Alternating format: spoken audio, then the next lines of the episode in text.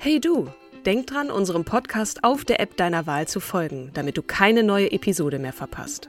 Und wenn du uns noch mehr unterstützen möchtest, schenk uns fünf Sterne auf Apple oder Spotify und lass uns auch noch eine tolle Rezension da. Mit Acast Plus kannst du uns übrigens werbefrei hören und auch 24 Stunden vor dem offiziellen Launch unsere neueste Episode vor allen anderen hören. Mehr Infos in den Show Notes.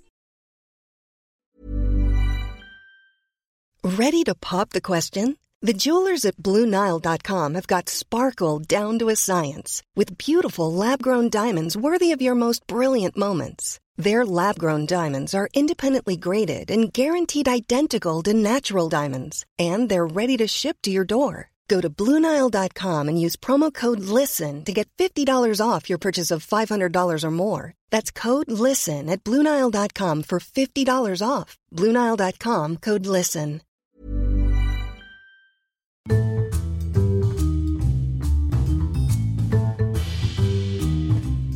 Hallo und herzlich willkommen zu unserer Podcast-Reihe Starke Frauen von und mit der bezaubernden, großartigen, wunderbaren Katrin Jakob.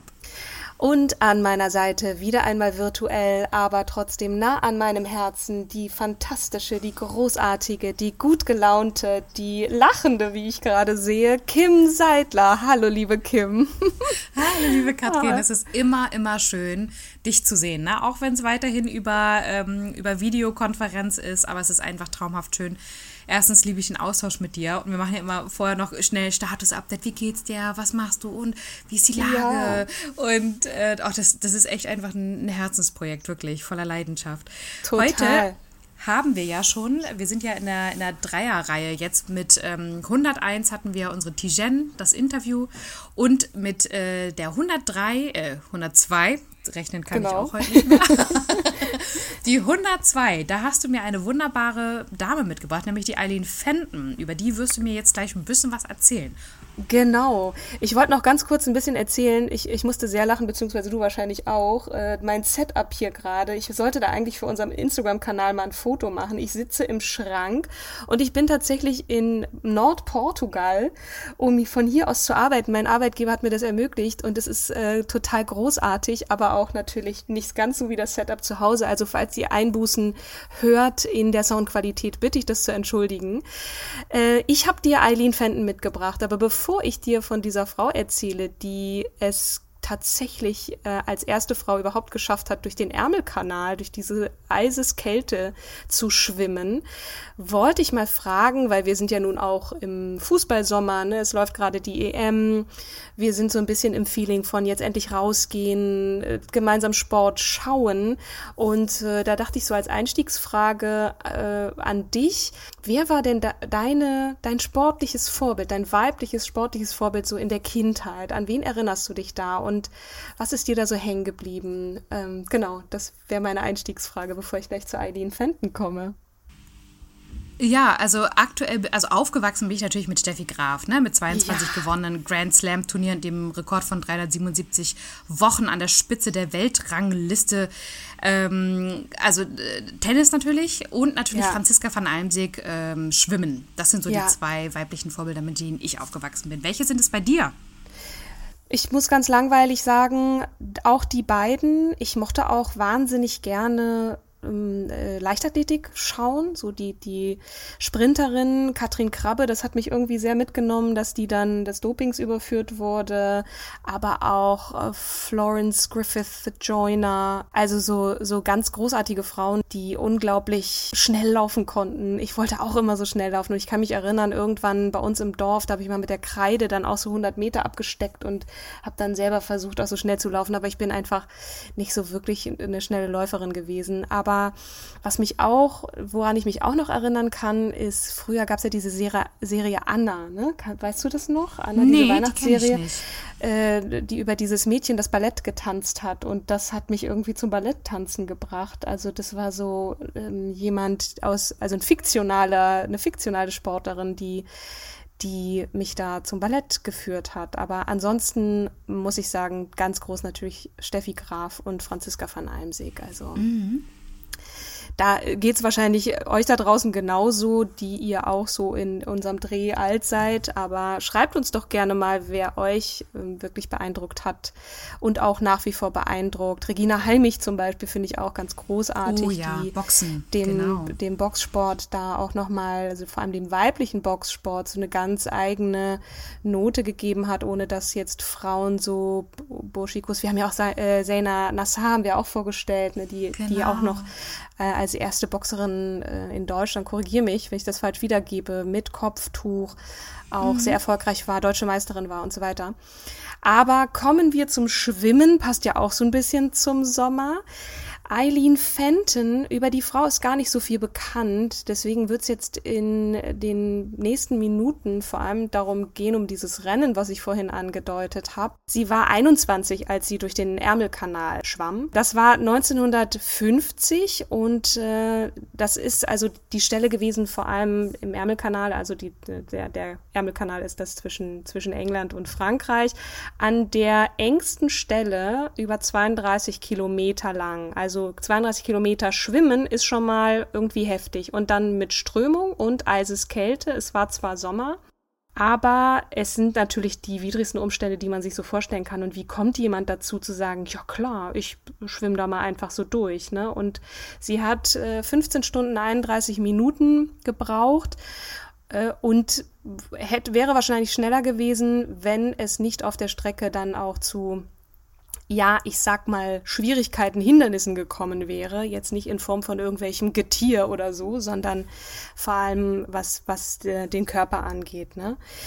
Also, Eileen ist geboren 1928 in Dewsbury in Yorkshire, das in der Grafschaft, weiß gar nicht, wie man das nennt in England, also auf jeden Fall da im Gebiet Yorkshire, das ist so mittendrin östlich von, von Manchester, äh, also so einmal mittendrin quasi. Und ihr Vater Thomas Fenton, der hat, ähm, was war der? Der hat in, irgendwie bei der Royal Army, ähm, war der da und hat in so einem Depot gearbeitet, in so einem Waffendepot, auch in Dewsbury. Und die Mutter hieß Mary McCarthy, über die weiß ich aber jetzt auch nicht mehr. Ich weiß auch nicht, ob sie Geschwister hat, aber das tut jetzt auch erstmal nichts zu, zur Sache. Für die Stärke sie, der Frau nicht, nö. Mhm. Genau, also äh, in einer Quelle hieß es, sie kann sich eigentlich an keine Zeit erinnern, in der sie nicht geschwommen ist. Ähm, und dass sie wohl im Alter von zwei Jahren damit angefangen hat. Eine andere Quelle sagt, ähm, dass vor allem der erste, der zweite Weltkrieg ihr, so ein bisschen, da war sie elf Jahre alt, diese Leidenschaft zum Schwimmen auch ein bisschen zum Erliegen kam. Also sie sagte, ich war eine ziemlich gute Schwimmerin, aber nun gab es keinen Wettkampf mehr, alles wurde auf Eis gelegt und äh, als der Krieg kam, äh, dann vorbei war, war es Zeit für mich aufs College zu gehen und dann ist sie zwar weiter geschwommen, also auch die ganze Zeit, aber so richtig Wettbewerb, das hat sie in der Zeit auch, bis sie dann Anfang 20 war und äh, zu diesem Zeitpunkt hat halt dieses äh, Rennen stattgefunden, dann wieder dieses Feuer bekommen hat. Und dieses Kanalschwimmen, das ist, also man fragt sich dann schon, okay, wie kommt man jetzt auf die Idee und wen interessiert das denn? Das war damals echt so ein Hype, ne? Also das war so ein richtiger Zuschauermagnet. Zu Tausenden strömten die Menschen da an die Küsten, um diese verrückten Leute da zu bestaunen, wie sie da in den Sprung in das Ungewisse wagten, heißt es hier an einer Stelle in der Quelle. Und 1950 hat dann die Daily Mail ihr erstes eigenes internationales Ärmelkanalrennen ausgerichtet. Und Eileen wurde hellhörig, ne? Sie meinte so, okay, wow, also das finde ich schon krass. Es sollten wohl 24 SchwimmerInnen aus zwölf Ländern mit dabei sein, um eben zwischen Calais und Boulogne, da, da ist sozusagen, da ist man dann ins Wasser gestiegen, äh, und dann Dover auf der anderen Seite knapp eben 33 Kilometer an dieser schmalsten Stelle dann den Ärmelkanal zu durchschwimmen. Und das Problem war nur, die Eileen war, war sehr, sehr klein. Die war 1,50 und hat nicht mal 50 Kilogramm gewogen. Und die Veranstalter, die meinten dann so, also das ist ja süß von dir, Mädel, so, äh, du, du hast keine Chance. So eine, so eine kleine Lehrerin aus Dewsbury, die, die möchte jetzt auch mal mitschwimmen, hier mitmachen. Äh, sorry, aber das können sie unmöglich schaffen. Die haben natürlich auch eine, eine Art Verantwortung, ne? wenn du da. Also ja, natürlich. Nicht, dass, die alleine schwimmt. Ne? Durch einen mhm. Krampf oder so. Ähm, aber die hat dann äh, zwischendrin, jetzt bist du schon relativ zügig in, dieses, ähm, in diesen Schwimmwettbewerb im Ärmelkanal ähm, ja. drauf zugesteuert. Sie hat dann ein Studium gemacht, ein Lehramt studiert. Das durfte man in Großbritannien damals äh, schon. Offensichtlich, das war ja wie, wie in Deutschland auch. Also Lehrerin durfst du ja auch immer werden. Wir sind in den 50er Jahren, ne? Also ja, okay. Ende 40 mhm. nach, den, nach, den, nach dem Krieg. Und ja, da ist sie Lehrerin geworden. Religionslehrerin war sie wohl. Ja. Ähm, mhm. Und das ist jetzt hier nur so einmal so erwähnt worden, aber genau. Also das ist ja so ein Frauenberuf gewesen. Der ging schon durch, ne? Was wurde man als Frau? Also Verkäuferin oder man hat den Leuten die Haare hübsch gemacht, aber da schlummerte ja noch etwas anderes in ihr und das kam dann wirklich raus, als sie dieses Nein bekam und das finde ich so bemerkenswert und offensichtlich hat ihre Mutter sie auch dabei unterstützt, denn sie wollte dieses Nein, Mädel, du darfst da jetzt nicht mitschwimmen, du darfst da nicht mitmachen, weil du zu klein bist. Ähm, das, das wollte sie nicht akzeptieren und ist dann tatsächlich nach London gereist, wo diese, äh, wo die Verantwortlichen waren, die das eben entschieden haben und hat gesagt, so, ich schwimme euch hier jetzt vor. Ich zeige euch, dass ich das kann. Ich meine, es ist natürlich was anderes, wenn du da so in Becken hüpfst und 50 Meter schwimmst ja, und ja, hin ja, und zurück so ein paar Bahnen ziehst. Aber, aber sie, sie hatte hat, ja auch einen Trainer, ne? Also sie hat ja wirklich auch trainiert. Es ist jetzt ja nicht so, dass sie sagte, ach, ich gehe jetzt mal nach dem Unterricht äh, rüber nach London und äh, sag mal, ich äh, melde mich jetzt mal an für 33 Kilometer. Ähm, Den hatte sie, wobei, mhm. als sie so anfing mit diesem Wettbewerb und gesagt hat, ich will da jetzt mitmachen, da ist äh, hier zumindest in den Quellen keine Erwähnung von. Der kommt dann erst zur Sprache, als sie während des Rennens, ne, wo sie mhm. natürlich auch da Unterstützung brauchte. Aber währenddessen, mhm. während der Vorbereitung noch nicht, da war ihre Mutter an ihrer Seite. So, es mhm. ging ja dann auch darum, auch wirklich dieses kalte Wasser zu testen. Es geht nicht nur darum, zehn Stunden durchzuschwimmen. Ich meine, wir reden hier von 15 Stunden am Stück schwimmen. Ne? Das ist dann am Ende die Zeit gewesen, über 15 Stunden. Sie fuhr also nur nach London und sagte dann, Leute, guck mal, wie gut ich schwimmen kann. Und dann ähm, sagten die, das ist wirklich toll, äh, Hut ab, äh, ne? Kudos to you, so. Mhm. Aber da ist ja noch das Problem der Umgebung. Also da ist der Kanal, die Strömung, die Kälte, das kannst du unmöglich schaffen. Mhm. Und das hat sie natürlich noch weiter angespornt. Und sie meinte, okay, dann auf zum Erst Kältetest. Ne? Ich, mhm. ich werde das jetzt hier versuchen. Es ähm, war April, das Wetter war schlecht, das Wasser war eisig, mein Kopf schmerzte, aber ich wusste, ich kann es nicht ändern, ich muss es schaffen. Also sie wollte dabei sein. So. Die wusste quasi nichts über Freiwassertraining. Ne? Aber was sie wusste, ich kann lange schwimmen und an das kalte Wasser kann ich mich irgendwie gewöhnen. Und dann fing sie erst an, eben ne, so lang zu schwimmen, da bei ihr in dem, in dem örtlichen Schwimmbad, bis zu zehn Stunden am Stück. Das hat sie tatsächlich auch trainiert. Mhm. Und irgendwie wurden dann, ich meine, Dewsbury war so ein, so ein kleiner Ort, so eine Kleinstadt und die Leute haben jetzt nicht gesagt, was ist das denn für eine Bekloppte? Vielleicht hatte die auch durch ihre Lehrerinnen-Tätigkeit da einfach auch eine ganz gute Lobby. Die haben gesagt, boah, wir sammeln jetzt Geld für dich, damit du starten kannst, weil das gab offensichtlich so ein, so ein also erstmal eine Vorbereitung ne, und das, was sie so brauchte, auch den Trainer zu bezahlen und ich weiß gar nicht, ob man da so ein Startgeld bezahlen musste, aber da gehe ich davon aus. Und genau, und dann haben die da Geld gesammelt für die, weil die diese Mission so toll fanden. Die haben nicht gesagt, du, das, das, das schaffst du doch nicht, sondern so wir glauben an dich. Da hatte die wirklich, und die lebt auch übrigens bis heute da in diesem Ort, ne? Mhm. Also ist da bekannt wie ein bunter Hund und was nach dem Rennen kam, das kann ich ja gleich nochmal erzählen. Man muss und, ja auch sagen, sie ist ja gegen, gegen 24, oder es waren insgesamt 24 Stimme, Schwimmer aus zwölf Ländern, genau, ne? Genau, war jetzt nicht, genau. dass das irgendwie so eine Massenveranstaltung war, wie jetzt irgendwie äh, The Iron Man oder diese, diese Triathlon-Veranstaltung, die man sonst ja eher so gängig kennt, ähm, die ja. dann ja eher so ein bisschen äh, äh außergewöhnlicher sind. Na, MKNA ist ja wirklich ein außergewöhnliches Event und ja. eine krasse, außergewöhnliche Herausforderung. Ja. Genau.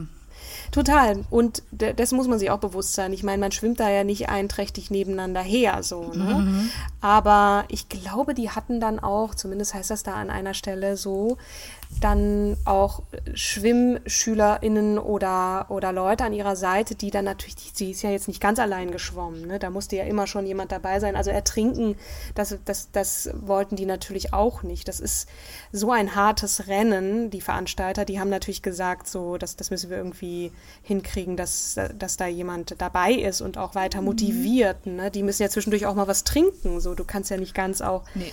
da, also Versorgung musste schon gewährleistet sein. Ne? Mhm. Aber zurück zur Vorbereitung. Mhm. Sie hat gesagt, damit sie auch schneller wurde, am Anfang in diesem örtlichen Schwimmbad ist sie mit ihrer Mutter, die ist dann immer neben ihr geschwommen und an der hat sie ihre Schnelligkeit getestet. Ne? Also wenn die Mutter eine Bahn geschaffen hat, geschafft hat, da musste sie zwei Bahnen äh, schaffen. Mhm. Und die, die Mutter, die ja, muss so Mitte, Ende 40 gewesen sein, die hat auch nicht zu ihrer Tochter gesagt, sag mal, Mädel, was, was hast du da vor? Was soll das? Was soll das, das, ne? das, schickt mhm. sich nicht und oder ne, mhm. sowas. Äh, ah, die Mutter war die Förderin, ne? Die Mutter genau, hat gefördert, die hat gesagt, ja. du, wenn du das willst, da bin ich dabei, ne? Also Super. das, äh, das, das war schon bemerkenswert oder finde ich bemerkenswert so. Mhm. Und das war sozusagen die Schnelligkeit und auch die Ausdauer und das andere war die Kälte. Ne? Sie hat sich ähm, ist dann immer zwei Stunden, weil sie hat ja nicht direkt an der Küste gewohnt. Sie musste ja dann immer an die Küste fahren, um das zu testen. Auch übrigens an die Nordseeküste, ne? Ja, genau. Nordseeküste Scarborough. Und dann sagte sie, freitags nach der Schule bin ich dorthin gefahren, war Samstagmorgen drei Stunden im Wasser, Samstagnachmittag zwei Stunden und Sonntag nochmal drei Stunden, bevor ich dann mit dem Bus wieder heimgefahren bin. Überleg doch mal bitte. Also mhm. ich habe erst gedacht, als, als ich den Namen las und so schwamm durch den Ärmelkanal, das ist schon ziemlich beeindruckend, aber auch diese Zeit bedenkend, in der das war, 50er Jahre und dann einfach zu sagen, so, ich, ich, ich mach das. Ich, ich lasse mich nicht abhalten. Ich, I, I don't take no for an answer. Und so hat sie sich dann auch an diese Kälte gewöhnt, ne? Und so ihre Skeptiker, die haben dann gesagt, okay, na gut, in Himmel, Herrgotts Namen, dann machtet halt, so du darfst starten aber sag nicht, äh, wir hätten dich nicht gewarnt, so. äh, und, und man äh, darf auch nicht vergessen, weil jetzt manche ja. bestimmt sagen, naja gut, aber es gibt ja diese Neoprenanzüge, die man dann ja auch beim Surfen äh, anzieht und so. Ja. Das ist ja bis heute nicht erlaubt. Nee, genau. Ähm, du genau. darfst nicht mit Neopren schwimmen. Nee. Äh, du, du wirst da so mit Fett einge... Wollfett, ne? Mhm. Mit Wollfett genau eingerieben damit du, äh, also gegen die Kälte, ne, also das ist ja nun auch lachhaft, so Neopren, da bildet sich ja so eine, so eine Zwischenschicht ne, zwischen Haut und Neopren und das Wasser, das wärmt sich auf durch die Körpertemperatur. Das war da nicht möglich, auch bis heute nicht, tatsächlich, du hast recht. Das Einzige, was sie tragen durfte, war eine Badekappe. Also das durfte sie, ne? Und natürlich ein Badeanzug, also ist ja klar. Badekappe, äh, Badeanzug und Schwimmbrille. Das war ja. erlaubt, aber Neoprenanzug oder so, anderes war nicht erlaubt. Hm. Das waren so die Regeln dieser Channel Swimming Association. Also es gab da tatsächlich auch eine Vereinigung, die sich dann darum gekümmert hat, so was, was darf man, was darf man nicht. Und sie ist dann nun los. Und die äh, Schwimmer, damit die nicht die englische Küste im Tageslicht erreichen konnten, begann das Rennen nun also nachts. Ne? Also ich frage mich, was ist schlimmer, im Dunkeln starten oder im Dunkeln ankommen? aber wahrscheinlich ist am Anfang noch so, sind noch so die Sinne so geschärft, dass man, dass, dass es einem nichts ausmacht, erstmal im Dunkeln zu starten. Und hm. ne, stell dir vor, also hier heißt es auch so, so ganz poetisch, stundenlang kraulte Fenton durch die Nacht, alles um sie herum war schwarz, nur eine kleine Laterne an einem Ruderboot vor ihr wies den Weg. Also das ist schon, das ist schon krass, ne? Da du vor allem, ich meine, da ist ja dann auch wirklich so Getier unten ah, und so. Das, das blendet man dann ja aus. Ne?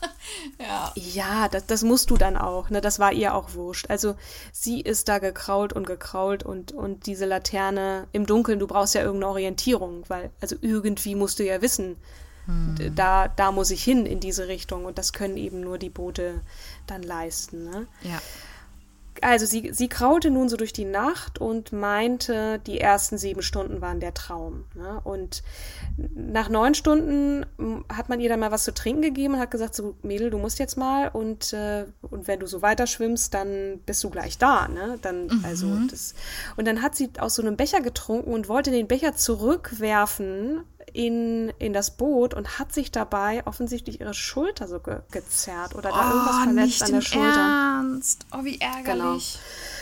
Und dann war es natürlich, ich meine, das war nach neun Stunden und wir wissen nun, sie hat insgesamt 15 gebraucht. 15.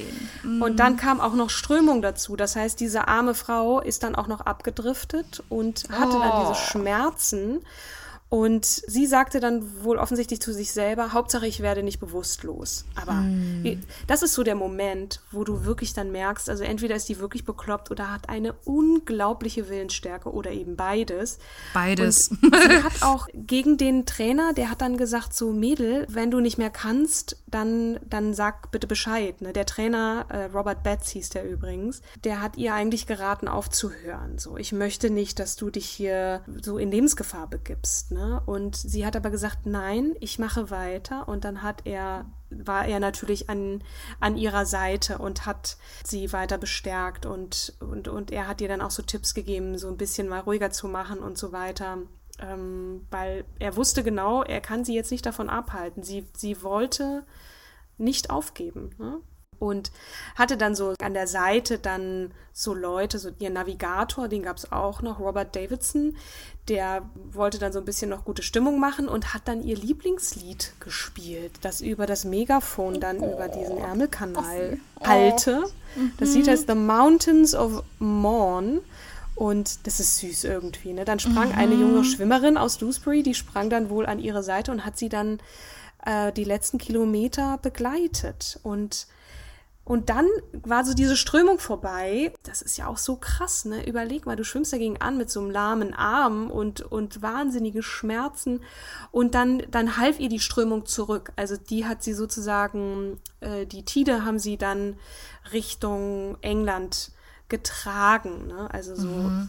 sagte dann auch, das ist ja fast so ein bisschen romantisch gewesen. Sie, sie hat allerdings da wirklich Höllenschmerzen immer noch erlitten und sie ist ja dann auch wie ein Bild, was man auch findet in, in diesem mhm. Spiegelartikel, aus dem ich gerade einigermaßen viel zitiert habe, kroch sie dann an Land. Ne? Sie war dann irgendwann da, nach 15 Stunden irgendwas und mh, mm, ganz lustig, sie sagte, sie hat auch nichts mehr gespürt. Ne? Sie hat da, lag da nun an Land und da hat ihr offensichtlich ein Hund zur Begrüßung übers Gesicht geleckt. Da äh, gibt es ja ein paar Bilder davon und alle haben Anteil genommen. Es haben übrigens nur neun Leute geschafft.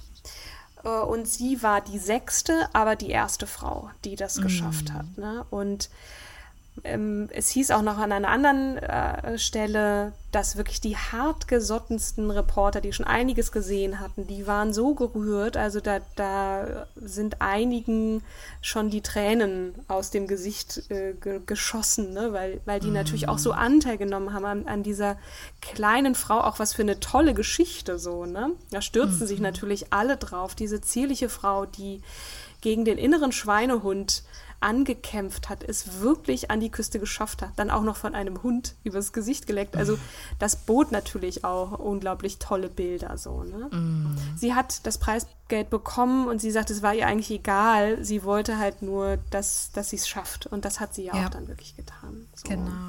Ja. Und äh, die natürlich Jubel und Heulen der Schiffssirenen und so weiter, was man, was man dann halt so tut, auch dieser Zu Zuschauermagnet. Da sind natürlich überall auch Leute, die applaudiert haben und ähm, das, das ist natürlich eine tolle Geschichte. Und ich habe, während ich das auch so gelesen habe, wie dieser Verlauf des Rennens war, das, das ist ja quasi fast wie so ein, wie so ein Film. Ne? Man fiebert mhm. so mit und denkt, schafft sie es, schafft sie es nicht. Und natürlich hat sie es geschafft, weil man es schon weiß, ne? aber mm. das, das ist schon krass. So. Und das hat natürlich auch Wellen geschlagen über das Rennen hinaus. Diese Nachricht hat sich wie Lauffeuer verbreitet, dass sozusagen Filmaufnahmen davon wurden in den Kinos im ganzen Land äh, mhm. übertragen. Also die Leute sind dann ins Kino gerannt und, und wollten das anschauen. Man, man, man möchte so eine, so eine Heldin haben oder einen, Held, dem man zujubeln kann. Ne? Ja. Und letztes und, Jahr hatte sie ja auch ihr 70-jähriges gefeiert, ne? Ich glaube, da, das hattest du mir eingangs auch erzählt, äh, dass Harry ihr gratuliert hatte und das auch so ein riesen Highlight-Event war. William und Kate haben, haben ihr, Ups. haben sie beglückwünscht. Dieses Jahr sogar, nee, letztes Jahr genau, 2020, das, da jährte sich dieses Rennen eben zum, zum 70. Mal. Mittlerweile ist die Frau ja nun 91 oder Anfang 90 und so. Und die ist immer noch topfit, wenn man so Bilder von ihr sieht. Diese kleine, Ja, witzige Frau, die sieht Wahnsinn. noch aus topfit, du. Also Ja.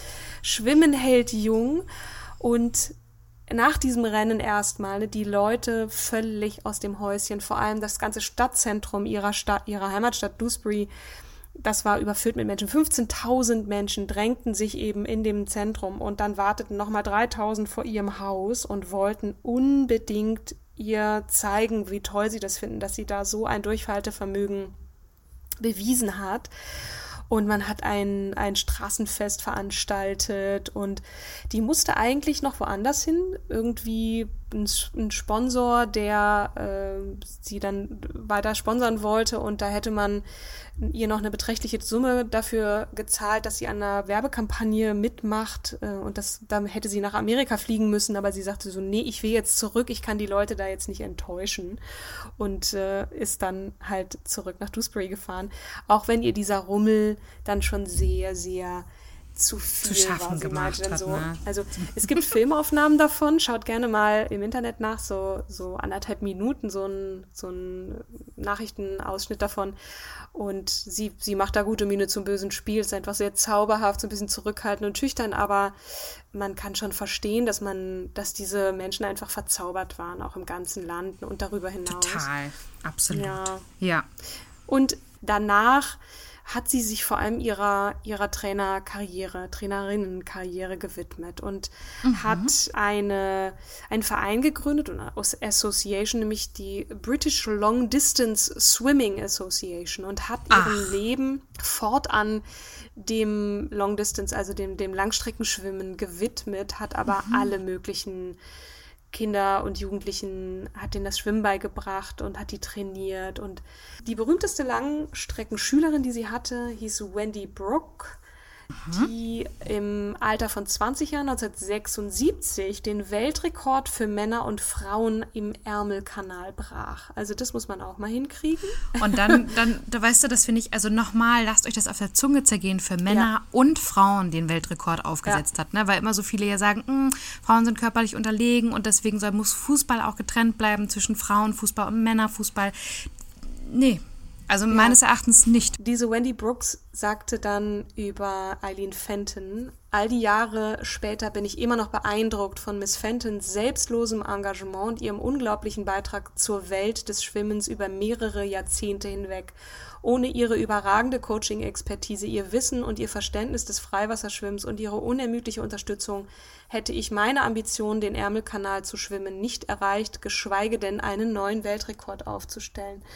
Och, da ist ein Nalachen. hallo. hallo. Ja, ihr Lieben, ihr habt ja schon auch, wir haben auch schon Zuschriften bekommen. Ne? Nala ist gerade schwanger und kriegt Babys bald. Und äh, wir sollen auf jeden Fall dann auf dem auf unserem Instagram-Kanal dann mal ein Foto posten von den kleinen Babys. Wir warten jeden Tag drauf, also ihr vor allem. Kim, ne? von, ja, total. Genau. Ja, Wahnsinn. Hallo Nala. Oh Gottchen, ich kenne sie ja auch noch, wenn sie, als sie so klein war. Und Ja. gepupst hat.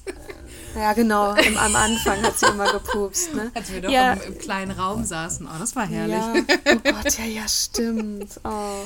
Wie, Ach, wie schön wäre es jetzt mal wieder äh, Nala Ja. beim Pupsen zu erleben. Aber gut, das kommt ja irgendwann wieder. Genau. So, ich glaube, wir machen so ein Wrap-up. Genau. Es sind Also- diverse Ehrungen dann erfolgt. Du hattest es eben auch schon gesagt. Einmal war es 60 Jahre, nachdem das Rennen war, 50 Jahre auch. Und äh, die Queen hat sie sogar äh, geehrt. Ah. 2019 hat Eileen Fenton eine Auszeichnung bekommen äh, unter der Rubrik Member of the Order of the British Empire. Ähm, bürgerliches Engagement for voluntary service to long distance and competitive swimming coaching in Yorkshire and Great Britain. Also das ist schon mal eine Anerkennung wert und ähm, das Königshaus ist ohnehin ein Fan und ich bin es auch. Ich hoffe ihr auch. Also wirklich eine ganz tolle Frau. Wer auch immer sie uns vorgeschlagen hat, vielen, vielen herzlichen Dank. Ich bin Ja. schon ganz fusselig hier am Mund vom vielen Schwärmen und Reden und äh, Ja. Absolut. Absolut tolle Frau. Danke für Ja. die Einreichung. Danke, für, danke an dich, Katrin, fürs Vorstellen. Also, das hat echt hat Spaß mir großen gemacht. Spaß gemacht, wie man vielleicht auch gemerkt hat. Ich habe so mitgefiebert mit dieser Frau. Wen wirst du denn nächstes Mal vorstellen, liebe Kim? Ich möchte dir ganz gerne auch eine Einreichung vorstellen. Ähm, und auch da habe ich wieder auf der Liste vergessen, wer es äh, aufzuschreiben, wer es eingereicht hat. Äh, nämlich die liebe Cher. Die Oh, ach ja.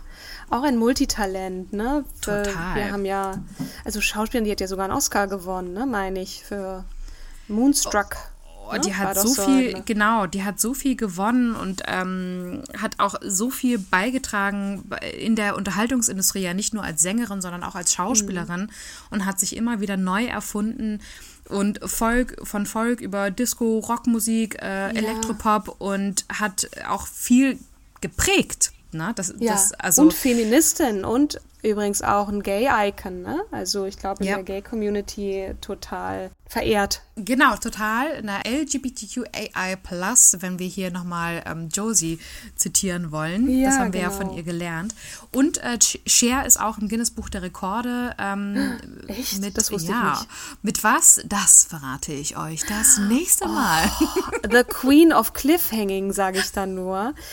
Ja, ich freue mich auf jeden Fall, bin selbst gespannt und äh, ja, sage erstmal Danke fürs Zuhören, also von uns beiden natürlich an euch da draußen. Folgt uns, wo auch immer ihr könnt, schreibt gerne eine Rezension, gerne auch konstruktiv kritisch, schreibt uns, teilt uns.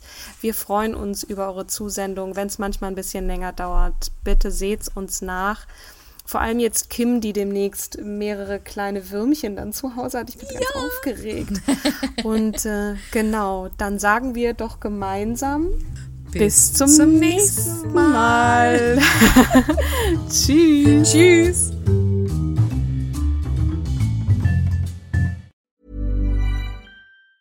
Planning for your next trip? Elevate your travel style with Quince. Quince has all the jet setting essentials you'll want for your next getaway, like European linen, premium luggage options, buttery soft Italian leather bags, and so much more. And is all priced at 50 to 80% less than similar brands.